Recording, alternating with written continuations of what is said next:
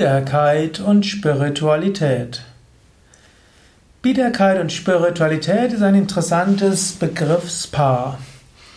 Biederkeit steht ja für geregelte Lebensverhältnisse, steht für hm, einen geregelten Beruf, geregelte Arbeitszeit, steht für Verlässlichkeit, steht für Bürgerlichkeit, Spießbürgertum, bürgerliche Werte.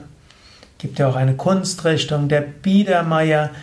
Hm, Karl Spitzweg war ja einer der bekanntesten Künstler, der irgendwo die Schönheit im Kleinen beschrieben hat.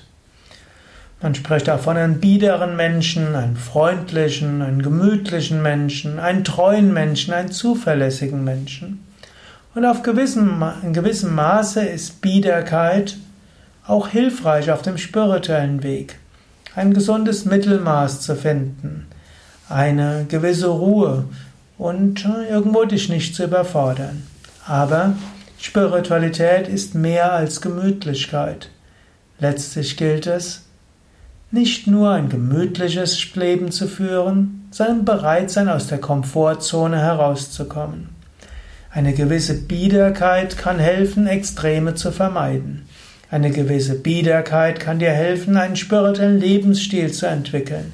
Jemand, der einen Hang zur Biederkeit hat, der wird vielleicht sagen, okay, ich werde gesund leben, ich werde auf Alkohol verzichten, Zigarette verzichten, ich werde täglich meine Yoga-Praktiken machen. Ein Mensch mit einer gewissen Neigung zu Biederkeit, dem gelingt es vielleicht, diese Lebensstilempfehlungen leichter umzusetzen als Menschen, die etwas extremer sind.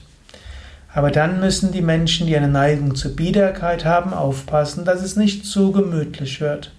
Du willst dich transformieren. Und dazu ist es auch nötig, öfters mal mehr zu machen als angenehm. Öfters mal dich extremeren Situationen auszusetzen. Bewusst Schwierigkeiten willkommen zu heißen. Manchmal auch etwas zu wagen.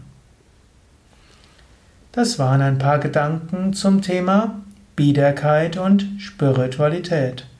Mein Name Sukadev Bretz von www.yoga-vidya.de